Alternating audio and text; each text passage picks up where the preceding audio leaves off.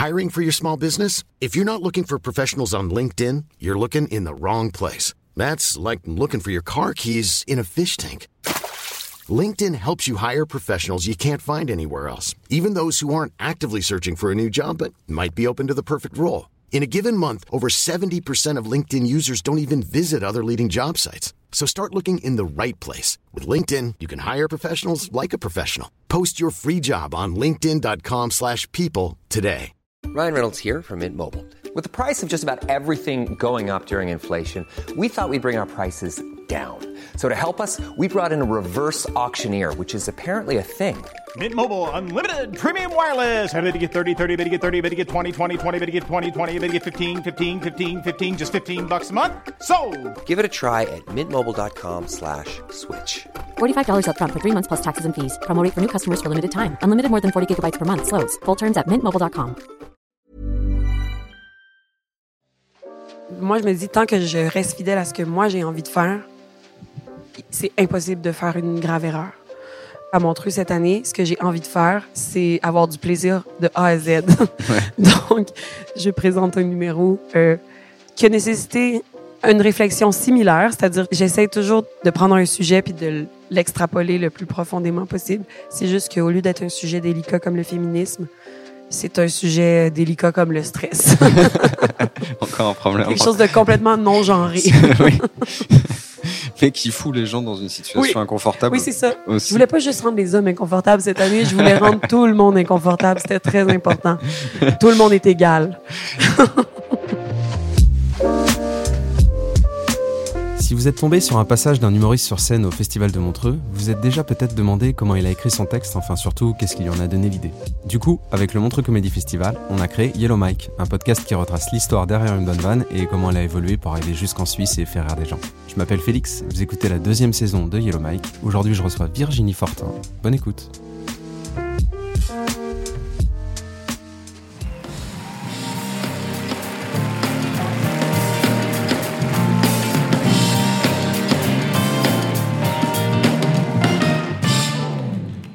Bonsoir. Avant de commencer mon sketch, je dois vous avertir que euh, je suis québécoise. Non, mais je tenais à le spécifier parce que j'avais peur euh, que personne s'en rende compte. C'est important pour moi que tout le monde euh, comprenne ce que je dis ce soir. Alors, si jamais vous ne comprenez pas ce que je dis, simplement levez la main et quelqu'un vous escortera vers la sortie. Normalement, je vois le passage des artistes et ensuite on en discute. C'est un peu comme ça que, que je fonctionne dans, dans ce podcast. Sauf que là, eh ben, je n'ai pas vu. Et j'ai juste vu un passage au Fridge que tu m'as envoyé. Parce que tu as testé au Fridge, qui est un comédie club à Paris.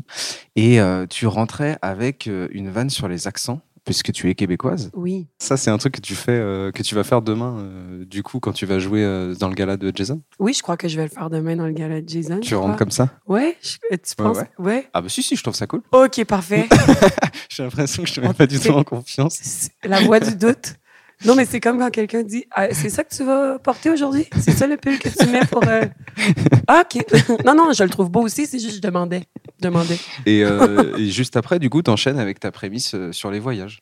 Exact. Mais en fait, je, je prends le temps de.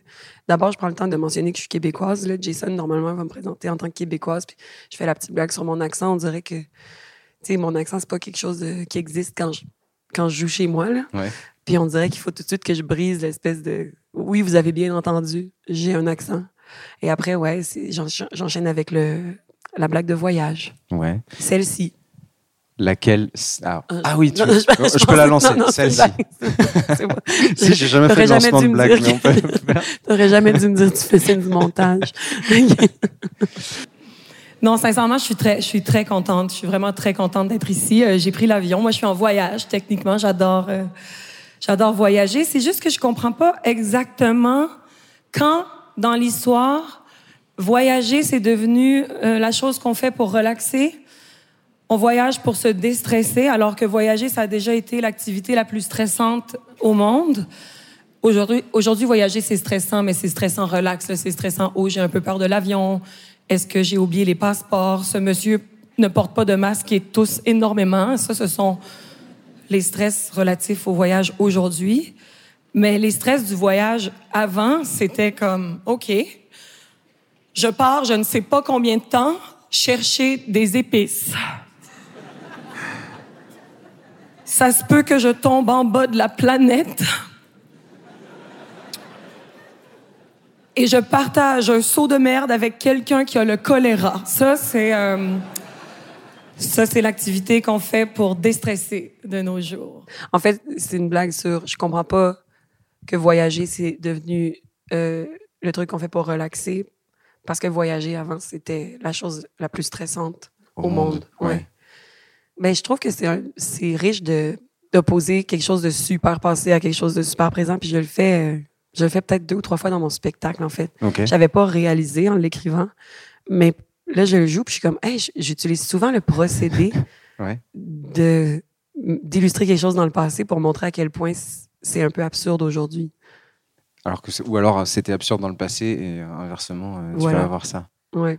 Mais bon, les stress, euh, les stress changent, les stress évoluent. J'ai lu une étude récemment qui dit que les enfants sont plus stressés de nos jours que jamais dans l'histoire de l'humanité. Je me suis dit, OK, euh, c'est stressant parce que euh, je repensais à toute l'histoire de l'humanité vite, vite. Et il me semble qu'il y a eu des époques où les enfants auraient eu l'occasion d'être amplement stressés. Et là, on me dit que les enfants sont plus stressés en ce moment que lors de la peste noire. les enfants sont plus stressés présentement que lors de l'invasion des Visigoths. Ils avaient pas l'air gentils, ces messieurs-là. Les enfants sont plus stressés présentement que lors de la résurrection de Jésus. Le monsieur mort n'est plus dans le tombeau. Il est où? Il y a présentement un zombie dans les rues de Nazareth. Après, c'est de l'humour, donc c'est sûr que il n'y a pas d'études qui se sont faites lors de la peste noire à savoir le niveau de stress des enfants. Donc c'est un peu une tricherie de dire que les enfants sont plus stressés aujourd'hui que lors de la peste noire. Mais bon, c'est ça l'humour, je pense, abandonner des faits à des fins comiques.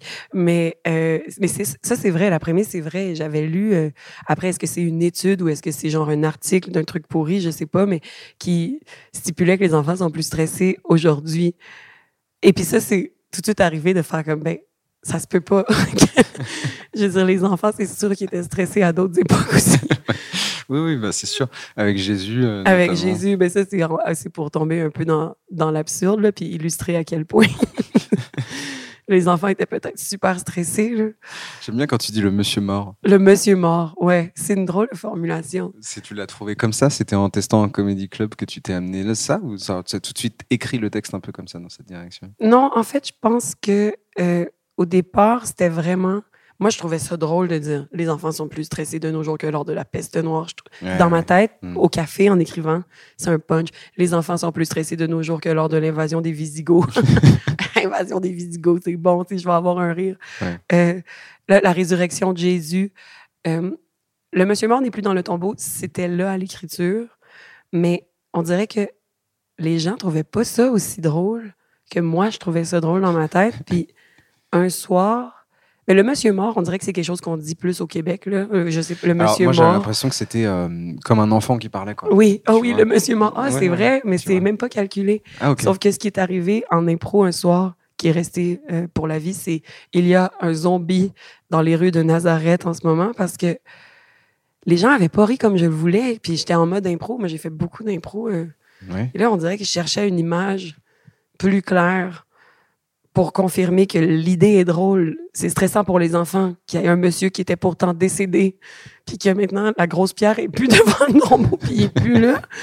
Donc, l'image du zombie est arrivée en mécanisme de défense, puis euh, elle est restée pour la vie. Il y a présentement un zombie dans les rues de Nazareth. Il me semble que c'est extrêmement stressant pour un enfant qui doit affronter tout ça en sandales, soit dit en passant. Je ne sais pas si vous avez déjà évalué la perspective de tomber face à face avec un zombie, mais il me semble que c'est rassurant de savoir que nos orteils sont cachés.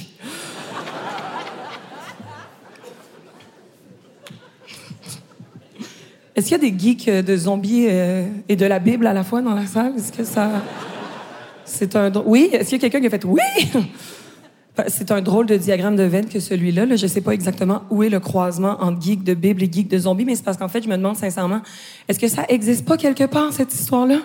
De partir de la prémisse que Jésus était un zombie, parce que me semble c'est riche pour un court-métrage, du moins quelque chose un peu. euh, Non, c'est- personne. euh, Tu sais que euh, comme tu enchaînes en disant qu'il y a forcément un court métrage ou un truc qui a été créé, Oui. euh, eh ben j'ai regardé ah oui, t'as fait les recherches. et euh, je suis tombé sur un film qui s'appelle Jésus versus zombie. Donc, il est contre les zombies. Oui. En fait, euh, Jésus est un peu en burn-out parce que euh, lui a ressuscité, mais du coup il est pas le seul et ça le met mal à l'aise. Ah, c'est tellement drôle, par contre. ouais, c'est pas C'est mal con parce que je demande la question à chaque soir dans la salle est-ce qu'il y a des geeks de zombies et de Jésus Euh, Puis je trouve que ça fait vraiment un drôle de croisement, tu sais. Mais j'ai jamais moi-même pris le temps de rechercher, on dirait comme pour, comme pour garder la question sincère. Moi, je pense que même si elle a jamais été cherchée, enfin, c'était sûr que tu tombais sur un truc euh, oui, oui, qui existe. Mais je trouve qu'effectivement, le parallèle de prendre Jésus qui revit, euh, bah, c'est un zombie finalement, euh, c'est marrant parce que c'est hyper simple quand tu le dis et Oui. personne n'y a jamais Non. vraiment pensé. Exact. C'est fou. Puis tout le monde trouve ça donc waouh, je veux dire. On dirait que tout de suite c'est positif, mais dans l'immédiat, c'est sûr que les gens ont eu un petit peu peur. Personne s'est dit genre c'est Jésus, il, doit il doit être revenu gentil pour de bon, tu sais. Non non, ça fait peur là. Genre moi si mon grand-père était disparu de son cercueil après les funérailles, là, on aurait eu un petit stress. sais. C'est trop chou. du coup, euh, ça, c'est un peu sur, euh, sur tout ce que tu fais sur euh, Jésus et le stress et tout. Ouais. Et après, tu fais un truc, ah oui, tu fais un truc que j'aime beaucoup. Tu fais un truc qui est pour moi un peu Raymond DeVos, en fait. Ah non, c'est est-ce que c'est un jeu de mots que je répète à fond? Non, c'est pas un jeu de mots, c'est juste. euh, non, mais c'est un enchaînement de mots, c'est assez poétique où en Ah. fait, tu enchaînes plusieurs manières d'utiliser le mot stress, stressant, Oui. stressé, euh, Oui. en adverbe, en, en adjectif et en, et en verbe. Et, et, euh, et tu l'enchaînes et tout, et ça perd un peu les gens, et en même temps, ça te rend stressé. Oui. Et je trouve ça vachement bien. Non, mais c'est parce qu'il faut se demander pourquoi les enfants sont stressés. Je pense que les enfants sont stressés parce qu'on est stressé. 100% des gens sont stressés. Et là, si vous êtes en train de vous dire, moi, Virginie, je ne suis pas stressée présentement, ben à ta place, je serais stressée de pas être stressée parce que c'est stressant, OK? Et là, je voulais pas vous stresser en répétant à profusion le mot stress, parce que je sais que répéter le mot stress, automatiquement, ça crée du stress, alors que vous êtes fort possiblement venu déstresser. Normalement, on vient voir de l'humour pour déstresser, mais sachez que vous êtes venu déstresser devant quelqu'un de stressé. Alors, bravo. Moi, au, au début, au départ, quand j'ai commencé le stand-up, genre, je voulais que mes textes soient drôles, qu'on les lit à l'ordinateur. Il y a une blague claire qui est là. on la sent. C'est comme ça que j'ai commencé à écrire au début. Euh, donc, mes premiers, premiers, premiers spectacles, c'était toujours la blague est claire, on la lit sur, on la, on la voit sur papier. Puis on dirait que je trouvais que les humoristes qui comptent beaucoup sur leur euh, jeu, euh, sur scène, je trouvais que c'était un peu des tricheurs. Euh, genre, C'est marrant. Ouais, mais je me dis, si ton texte est drôle, t'es comme blindé, il n'y a rien qui va. Mais, mais là, ce truc-là, moi, je le trouvais quand même drôle sur papier, tu sais. Mais après, j'ai réalisé que euh, répéter stress, ça stresse les gens.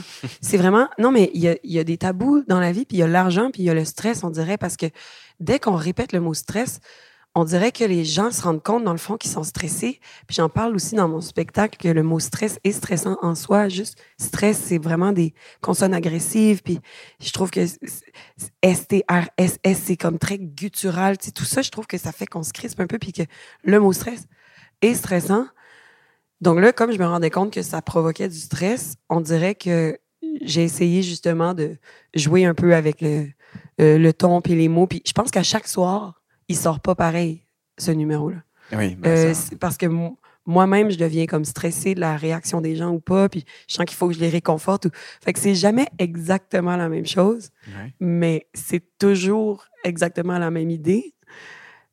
Mais ouais. Est-ce que tu sens sur le visage des gens, quand tu fais euh, notamment plus peut-être en comédie club où tu as plus la chance de les voir, euh, ce stress monter? Ouais, tranquillement. Il y a, y a des gens qui se croisent les bras, mais moi, je regarde très peu les gens sur scène. J'ai de la difficulté à. On dirait que si je regarde trop les gens, ça devient. Je, je me rends compte de ce que je suis en train de faire, puis ça devient super intimidant, tu sais. Sauf qu'il y a des moments, parfois, où j'ai des interactions avec les gens, puis même quand j'ai des interactions avec les gens, je préfère que ce soit quelqu'un dans la pénombre que je devine à peine, puis que mon interlocuteur soit comme un peu anonyme. Parce que comme ça, on dirait que ça me brise un peu trop la notion de spectacle. Genre, je suis dans une conversation avec un humain, puis soudainement, je suis comme, oh mon Dieu, C'est- pourquoi je l'intimide dans le micro en ce moment?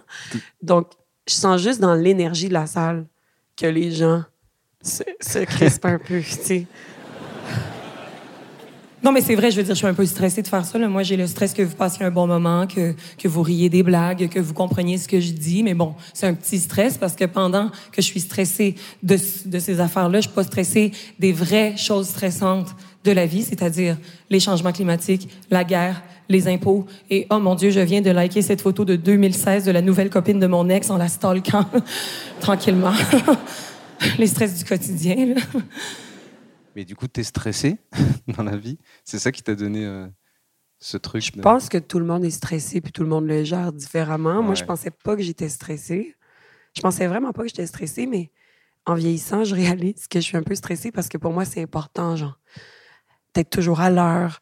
Euh, Je veux toujours savoir où est-ce que je m'en vais, quand, à quelle heure. Je trouve ça insécurisant, pas savoir. Puis là, je suis comme, oh, ça, c'est peut-être, c'est peut-être un petit peu du stress. Ça ressemble pas mal. Euh, souvent, je me couche le soir, puis j'ai hâte de me lever le matin pour être, pour être sûre de commencer ma journée. Je- genre, fait que je suis stressée, mais en même temps, je suis pas stressante, je pense. Non. En tout cas, c'est pas ce qu'on ressent quand on est face à toi. Ben, c'est parce que j'ai une voix, faut pas se laisser berner par la voix super tranquille. J'ai vraiment la voix super tranquille, mais à l'intérieur, je suis comme, Qui est Scatman musique. Scatman. Mais non, mais c'est vrai, j'étais stressée surtout d'être comprise, tu sais. Mais après, j- j'aurais pas dû être stressée d'être comprise parce qu'essentiellement, on parle quand même, on parle la même langue. là. Bon, il y a des débats, là, mais on parle quand même français. Là. Non, mais c'est fou quand même. Réalisez-vous le pouvoir de la langue. On, on parle tous la même langue ici ce soir. Réalisez-vous la langue, à quel point c'est formidable. On se, on se parle, on se parle en son. On se parle en son qui veulent dire quelque chose. Ce que je dis présentement, vous le comprenez. Tous ces sons mis les uns à la suite des autres veulent dire que ces sons mis à la suite des autres veulent dire quelque chose. C'est fou, non? C'est, c'est fou. J'ai des idées dans mon cerveau. Je les transforme en code. Le code sort sous forme de son. Vous recevez le son. Vous décodez le code. Mes idées sont maintenant dans votre cerveau. C'est fou, non? C'est fou. C'est fou. C'est fou, ça veut dire quelque chose. C'est fou, fou, fou, ça veut dire que c'est fou. C'est fou, ça veut dire quelque chose. Ça veut dire quelque chose? Ça veut dire quelque chose. Ça veut dire que ça veut dire quelque chose. C'est fou, non? Shut up, poop, ça veut rien dire. Mais ça veut dire quelque chose, ça veut dire quelque chose. Oh my God. Et euh, moi, j'adore aussi quand tu parles de l'absurdité de la langue. euh, Mm. quand, euh, fait, tout, tout ce que tout le monde considère comme normal et naturel et acquis, tu vois. Ouais. Toi, tu le décortiques comme un truc euh, comme la communication, tu vois, un truc aussi simple que ça. Et en fait, euh, comment ça marche dans ta tête pour partir là-dessus? Comment ça marche dans ta tête pour dire euh, ça veut dire quelque chose, ça veut dire quelque chose? Ça aussi, ça a été improvisé un, un soir parce que moi, je suis fascinée par les langues depuis longtemps. J'ai appris les langues à l'école, j'ai appris le russe à l'université, j'ai appris l'espagnol. Puis là, dans le numéro, justement, je dis que j'ai appris le portugais sur Zoom. Puis ça me fascine, on dirait, de me rendre compte que, je veux dire, tout le monde est un humain avec le son. tout- ce qui me fascine, en fait, c'est d'être assise quelque part, puis d'entendre des gens se parler, puis rire, puis de pas comprendre ce qu'ils disent. Puis de réaliser que pour eux, il y a un sens clair. Dans un pays étranger, par exemple? Ben oui, dans un, dans un pays étranger, ou même juste des touristes ou des qui parlent une autre langue dans le métro que je comprends pas. Puis là, pour moi, ça sonne donc bien spécial. Mais pour eux, c'est eux qui parlent comme moi je te parle ou comme. Ouais. Puis je me dis, eux, leur langue, c'est même pas drôle à leur oreille, c'est ça la langue. Là, ça me fait réaliser que moi, moi, quand je parle ma langue dans un pays qui ne parle pas ma langue, ça sonne bizarre à leurs oreilles. Donc, je- c'est sûrement mon amour des langues, puis le fait que j'apprenais justement le portugais, puis je réalisais que j'apprenais des sons, puis il y avait des mots qui ressemblaient, mais il y avait des nouveaux sons que moi, j'ai jamais eu besoin de produire dans ma langue. Ouais. J'ai- Ouais, ouais. et là, ça me faisait réaliser que on dirait qu'on n'y pense plus à la langue parce que c'est tellement, ça fait tellement partie de nous. C'est- On n'a même pas. j'ai- Chaise. Je regarde la chaise, je dis le mot chaise, mais normalement, les choses sont arrivées avant les mots, mais. En même temps, le désir de nommer ces choses-là est arrivé presque en même temps que ces choses-là. Par contre, genre, une étoile, c'est une étoile, mais c'est comme, c'était une, c'était une étoile avant qu'on puisse nommer que c'est une étoile. Est-ce que, bon, bref, tout ça pour dire que je voulais partager cette passion-là des sons que l'on fait aux gens. C'est pour ça de réalisez-vous qu'on se parle en son. Puis je crois qu'au départ, je le disais presque plus normal. Réalisez-vous qu'on se parle en son qui veulent dire quelque chose. Puis tranquillement, je voyais que pour comprendre, il, il fallait vraiment que je parle comme ça. Puis au fil du temps, j'essayais de leur expliquer que moi, j'ai des images dans mon cerveau que je peux pas transmettre directement, mais si je vous donne les clés Oui. des images en les transformant en code, que le code est un son que vous êtes capable de décoder, ce que je pense est dans votre cerveau. Donc, ça, ça, ça est vraiment un numéro qui a grandi en, en le faisant de plus en plus pour que les gens ressentent vraiment mon, senti- mon sentiment que j'ai vraiment par rapport à faire des sons. Là. Puis là, si- en ce moment, j'en parle, puis j'y pense trop, puis là, je réalise tous les sons que je suis en train de faire en ce moment. C'est tellement bizarre. Bizarre. je, t'imaginais genre chez toi, seul, et faire bah, bi, bo, bu, un peu en regardant le plafond allongé, et faire c'est bizarre, c'est Ouais. bizarre. Ouais. Ma Oui. mère, que j'embrasse énormément, euh, m'a dit un jour ça euh, c'est bizarre qu'on ait des poils là, en montrant les sourcils. c'est bizarre qu'on ait des poils là, oui. et ça me ça m'amuse parce que il y a un truc d'acquis où en fait personne se pose Oui. la question et il y a des gens qui tu sais pas pourquoi te posent la question de quelque chose où j'ai pas la réponse Non, mais c'est vrai. ju- c'est juste que vu que c'est des choses qui sont tout le temps là, on les remet plus en question. Mais moi, ça m'est arrivé à un moment donné de faire comme une chance que les oreilles sont pas dans le visage. Parce que c'est- tu veux dire non, oui, non, mais c'est parce que c'est vraiment la chose. Ça a l'air des coquillages du corps humain. C'est vraiment drôle une oreille, puis c'est vraiment spécial une oreille. Tu sais, c'est plein de, Ouais, ouais. ça tourne. Mais nous, on voit des oreilles tout le temps. Mais non, mais c'est Si- pas mais comme. si on n'avait pas d'oreille, quelqu'un qui arrive avec une oreille, on ferait. Oui, exact. C'est quoi ça, tu sais? Ouais. Mais on est tellement habitué de voir des oreilles, mais je trouve que c'est la chose sur le corps humain qui ressemble le moins à quelque chose qui est supposé être sur le corps humain. Donc, ouais, en ce moment, je pense que c'est ça. Ça a été beaucoup ça, mon humour. euh, tu sais, le spectacle, je l'ai écrit pendant la pandémie, puis je pense Ouais. que c'est ça. J'ai eu beaucoup de temps pour euh, penser puis déconstruire des affaires qu'on trouve donc bien normales aujourd'hui, mais qui sont complètement absurdes quand on Ouais. y pense. Comme- C'est un axe de comédie qui est, qui est intéressant. Parce qu'à la fin, du coup, quand tu dis que tu apprends le portugais, pour le coup, ça, on revient à quelque chose d'un peu Plus tangible, ouais. Et que tu as déjà as vraiment appris le portugais, du coup. Tiens, Oui. tiens. si. Tiens, tiens, ça veut dire oui en portugais, portugais. Mais ça veut juste dire oui en portugais. Tiens, estudei português.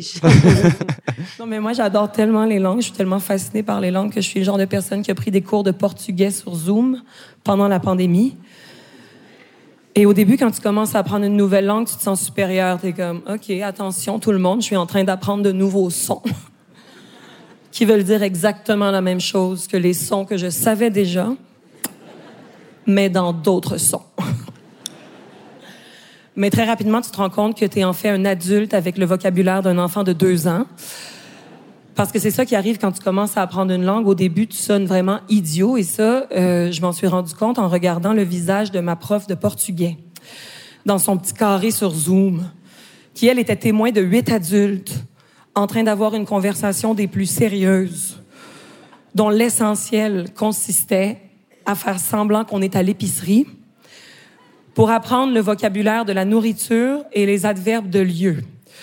Donc, nous, on était huit adultes, consentants, en train d'avoir une conversation le plus sérieusement du monde, qui, aux oreilles de ma prof de portugais, sonnait à peu près comme ceci.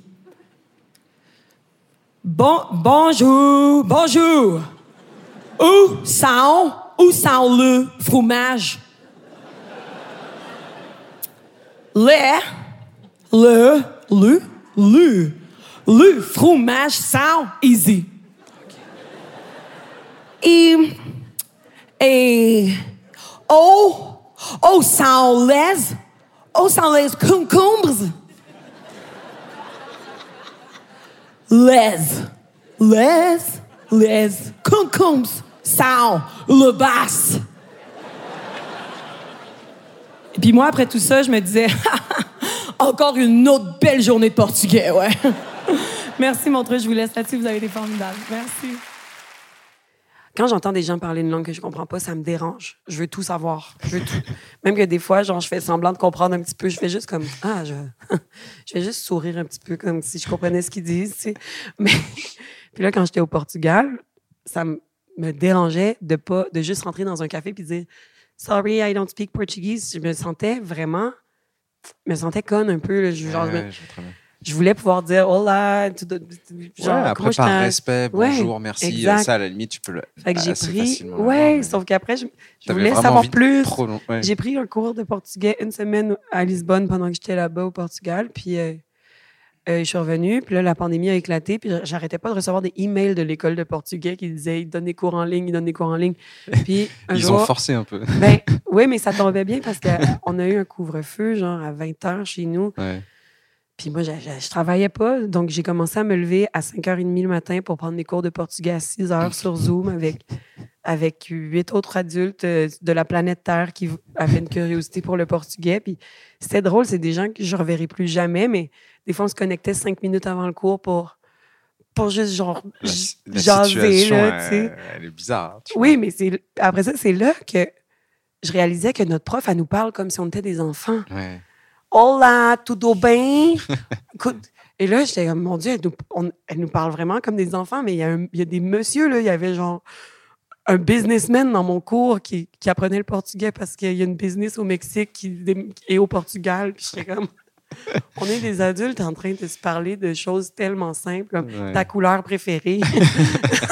Du coup, tu parles combien de langues d'adultes et combien de langues d'enfants? Euh, je parle euh, je parle trois langues d'adultes, mais puis euh, deux langues. Ouais, ouais, ouais, ouais. Du coup, euh, je voulais aussi revenir euh, sur euh, le sketch que tu avais fait en parce que ça c'est donc ça c'est le, le- tout le sketch que tu joues euh, demain euh, Ouais. et euh, plusieurs fois d'ailleurs non? Tu- Oui, si, quatre c'est ça, fois. quatre fois ouais oui parce que ça va être enfin il va y avoir quatre représentations du Ouais. gala avec Jason Brokers vous êtes plusieurs à passer et euh, et du coup moi je voulais aussi revenir sur le sketch que tu avais fait avant en 2018 là sur Féminazie parce qu'en fait au début tu te qualifies de trop féministe et que du coup, je remets un peu la prémisse Oui. le truc dans le contexte, on t'a qualifié sur Internet en De commentaire féminazie, de féminazie.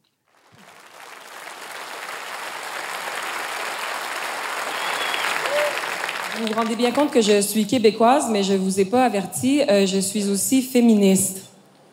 Non, merci, mais... Non, mais j'avertis d'avance parce que des fois, c'est pas, c'est pas tous les gens qui, euh, qui sont d'accord. Je suis, euh, je suis féministe et laissez-moi vous dire que c'est, pas facile d'être féministe. En fait, c'est plus accepté d'être raciste que d'être féministe, selon une étude menée par Éric Zemmour. En même temps, peut-être que je suis trop féministe aussi. Là. Je parle de sexisme, je parle d'égalité. Je me suis pas rasé les jambes pendant trois semaines. Féministe radicale. Un point tel qu'on m'a traité de féminazie. Ça, c'est un mot là, qu'on utilise sur Internet pour dire aux féministes qu'elles exagèrent comme les nazis. Vous rappelez-vous ce qu'ils ont fait, les nazis? Ils seraient extrêmement fâchés qu'on associe le nazisme au féminisme. Ils seraient comme non, quelque chose comme ça.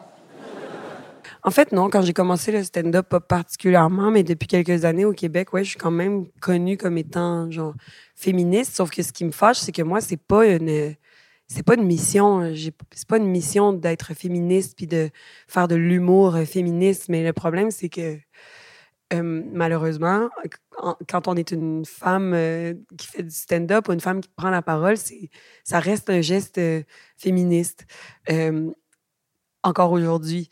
Donc, moi, quand je, je- je faisais juste faire un commentaire qui me semble normal, puis qu'on me traite de féminazie, j'étais comme, c'est ex- c'est exagéré de me faire traiter de féminazie, parce que si j'étais réellement une féminazie, voici ce que je ferais. Tout ce temps-là, moi, j'avais l'impression que j'étais une sweet féministe, j'étais une gentille féministe, j'étais, j'étais souriante dans mon féminisme, j'étais nuancée, j'étais comme, excusez-moi tout le monde, mais c'est pas juste. Et on m'a quand même traité de féminazie, alors je me suis dit, à quoi bon? À quoi bon être une gentille féministe? À quoi bon être nuancée si on est quand même pour me traiter d'extrémiste au final? Alors je me suis dit que j'allais devenir une vraie féminazie, pour faire regretter aux gens qui m'ont traité de féminazie à tort de m'avoir traité d'extrémiste. Et je vous dis que la gentille féministe que j'étais, elle va leur manquer énormément, parce qu'à partir de ce soir, en tant que féminazie, je considère tous les hommes comme des violeurs. Je croise un homme dans la rue, je sais qu'il a violé sa mère et je crache au visage de tous les hommes sans même qu'il me l'ait demandé. Parce que je suis une féminazie, Heil Simone de Beauvoir. Pour ceux qui se demandent à quoi ça ressemble une féminazie, une féminazie, c'est une femme qui s'épile le duvet de moustache sur les côtés ici simplement. On se laisse un beau carré de duvet ici au milieu qu'on cache avec ce doigt-là parce qu'on est des féminazis.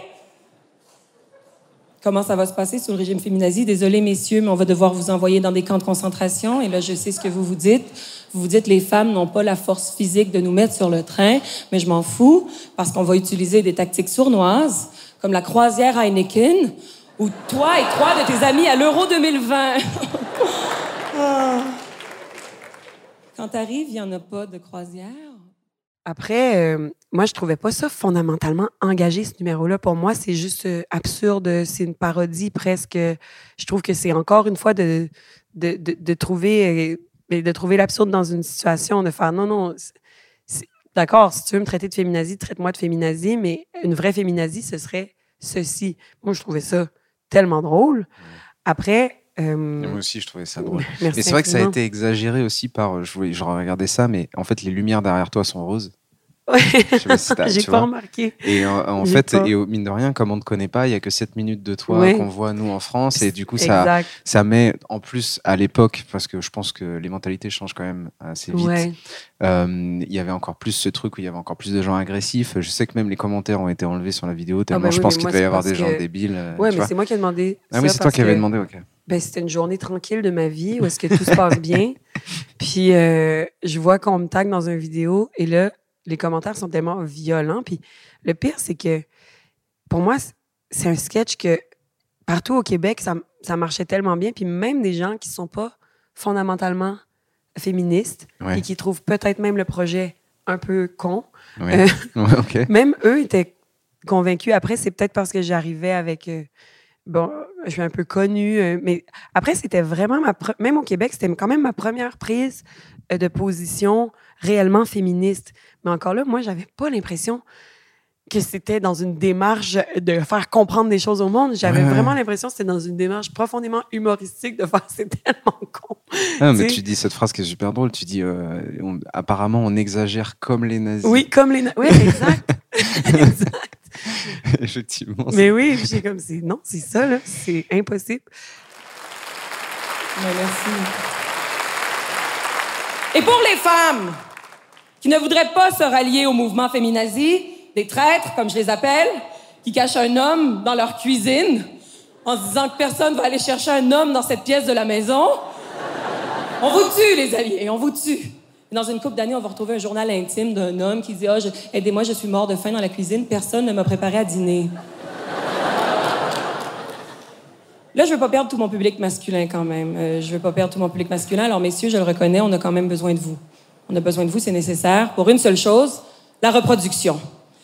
C'est pourquoi on va pas couper le pénis de tous les hommes qui arrivent au camp de concentration. On va quand même conserver les plus fertiles. Et par plus fertiles, j'entends les plus beaux. Parce que c'est comme ça que ça marche sous le régime féminazi. Si on est pour mettre un monstre au monde, autant être capable de le regarder dans les yeux. Malheureusement, sous le régime féminazi, c'est complètement illégal d'avoir une relation sexuelle avec un homme. C'est pourquoi nous allons conserver votre sperme dans de petits pots, en vous faisant éjaculer chaque jour. Pas avec de la porno sexiste, non, mais en allant gentiment appuyer sur votre prostate. En insérant dans votre anus le manche des marteaux roses qui ont été faits pour nous. Merci pour les outils pour nous vraiment. Parce que la seule raison pour laquelle les femmes ne s'intéressaient pas à la construction, c'est parce qu'il n'y avait pas d'outils de notre couleur. Merci beaucoup.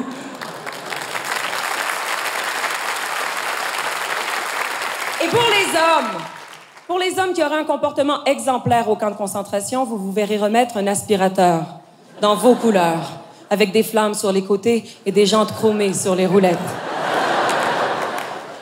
Bon, là, je sais ce que vous vous dites. J'entends les voix masculines persécutées à mon oreille qui se disent, ben voyons, elle est folle.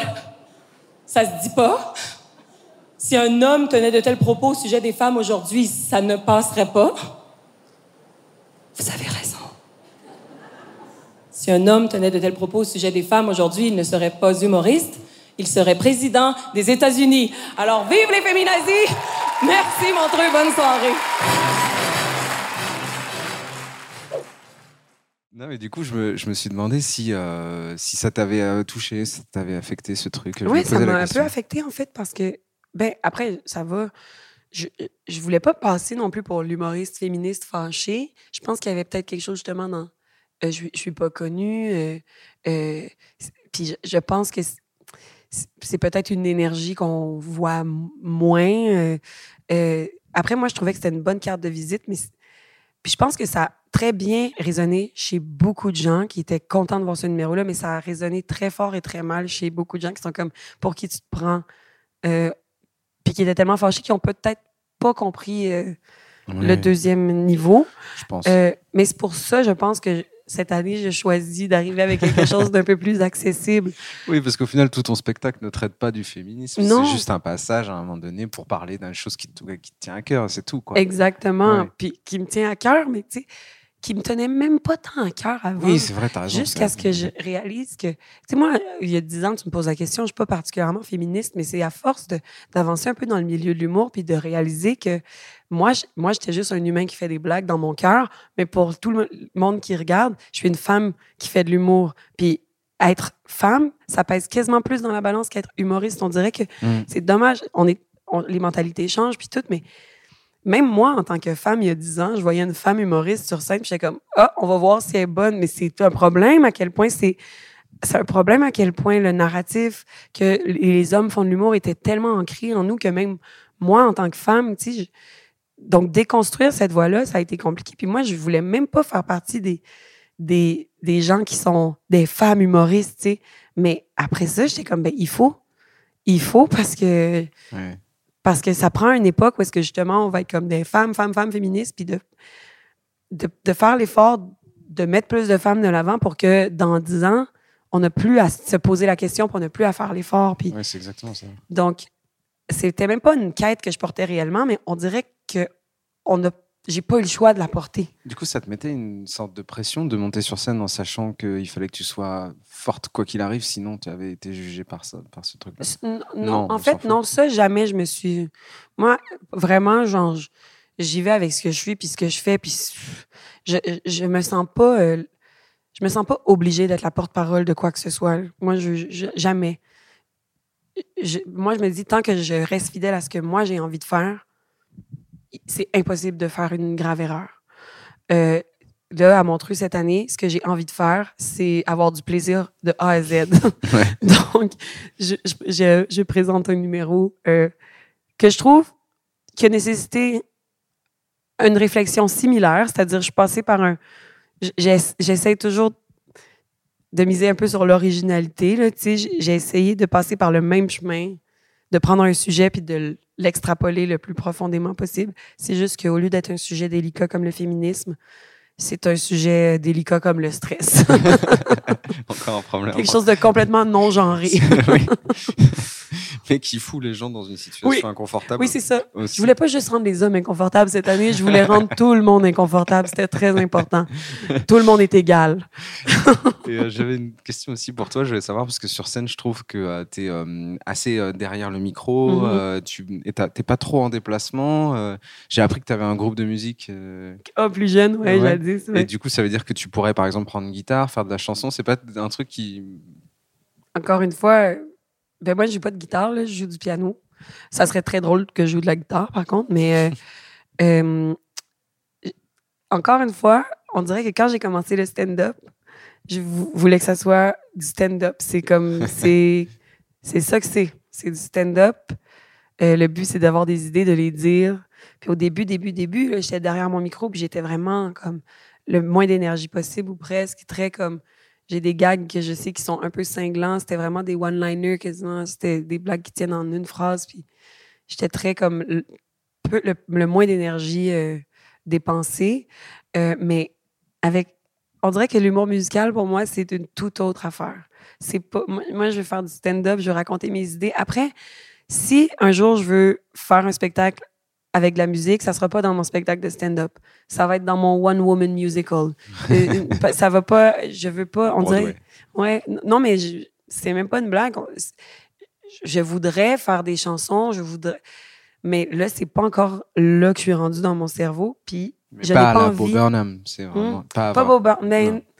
non. parce que pour moi, c'est une autre entité, ça. c'est ok. pas tout à fait du stand-up non plus. C'est, c'est de l'entertainment, c'est, c'est de l'humour. C'est une forme d'humour musical.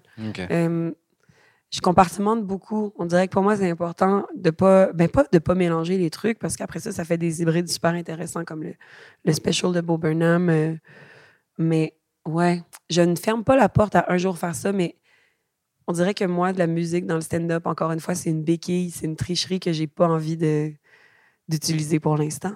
Puis une tricherie, je veux dire, Oui, non, mais je. je- en tout cas. Oui, effectivement. Je veux c'est pas non plus réduire tous les Non. humoristes qui arrivent avec une guitare à des tricheurs parce que. Si, c'est ce Oh. que tu as dit, Tu- bon, oui, arrête. Êtes-vous capable de faire des blagues sans musique? Hein? Et euh, non, j'ai une petite dernière question parce que j'aimerais beaucoup avoir euh, ton point de vue sur. euh, je sais que c'est un peu, c'est un peu bizarre. L'idée c'est pas forcément d'aller dans les clichés ou dans les stéréotypes, c'est plutôt ton ressenti sur l'humour du Québec et l'humour de la France et de parce que là tu es en tournée par exemple, tu Mhm. viens jouer euh, en Europe donc en francophonie aussi, Belgique, Ouais. Suisse et, et- et France. Je voulais savoir si comment euh, tu vois la différence? Enfin, est-ce qu'il y a une différence pour toi entre le milieu de l'humour au Québec et le milieu de l'humour en France? J'ai l'impression que déjà au Québec, vous êtes plus des rockstars qu'en France. tu vois? Ah ouais, hein, ben, au Québec, en fait, tout ce qui est showbiz, télé, euh, euh, ça- on dirait qu'on. C'est tellement un microcosme francophone euh, dans l'Amérique du Nord qu'on a vraiment notre petit microcosme culturel. Puis ça fait justement que oui, c'est. Puis le- le- au Québec, on consomme beaucoup euh, euh, notre propre industrie, là, ce qu'on fait. C'est-à-dire que oui, les humoristes sont des rockstars parce que. Ben parce que c'est ça, on est. On dirait que ça. Le fait qu'on soit si peu dans un si grand océan de- de- de- d'anglophones, ça nous a créé une culture auquel les, à laquelle les gens sont réellement intéressés. Fait que ouais, c'est comme rockstar. Mais moi, j'ai l'impression qu'ici aussi, non, les humoristes, euh, ben, en Suisse peut-être moins, mais en France, du moins, euh, Disons qu'il n'y a pas ce truc que tu peux trouver aux États-Unis ou en Ouais. Angleterre. Euh, en France, nous, on a quand même une- un rapport à la comédie qui est, qui est assez, euh, qui est quand même lié à, euh, voilà, comment tu dis là, c'est pas un art noble. non, c'est pas un art noble au. Québec non plus. C'est Ah, pas non du plus? tout un art Ok. noble. C'est même pas considéré un art au Canada, en fait. Ah ouais, ouais, ok. Tu peux pas avoir des subventions en art si tu fais du stand-up, en fait. Euh, mais donc, c'est pas du tout noble. C'est populaire. Ouais. Mais je pense qu'en ce moment, au Québec, le- les gens sont très euh, friands de stand-up. Puis donc, la réception, elle est super chaleureuse. Puis c'est quelque chose qu'ils connaissent. Je pense que quand je viens jouer ici, dans des endroits en, en Europe, euh, il y a beaucoup de gens pour qui c'est la première fois qu'ils voient du stand-up de leur vie ou qui sont dans un comédie club. Mm. Fait qu'il y a une espèce.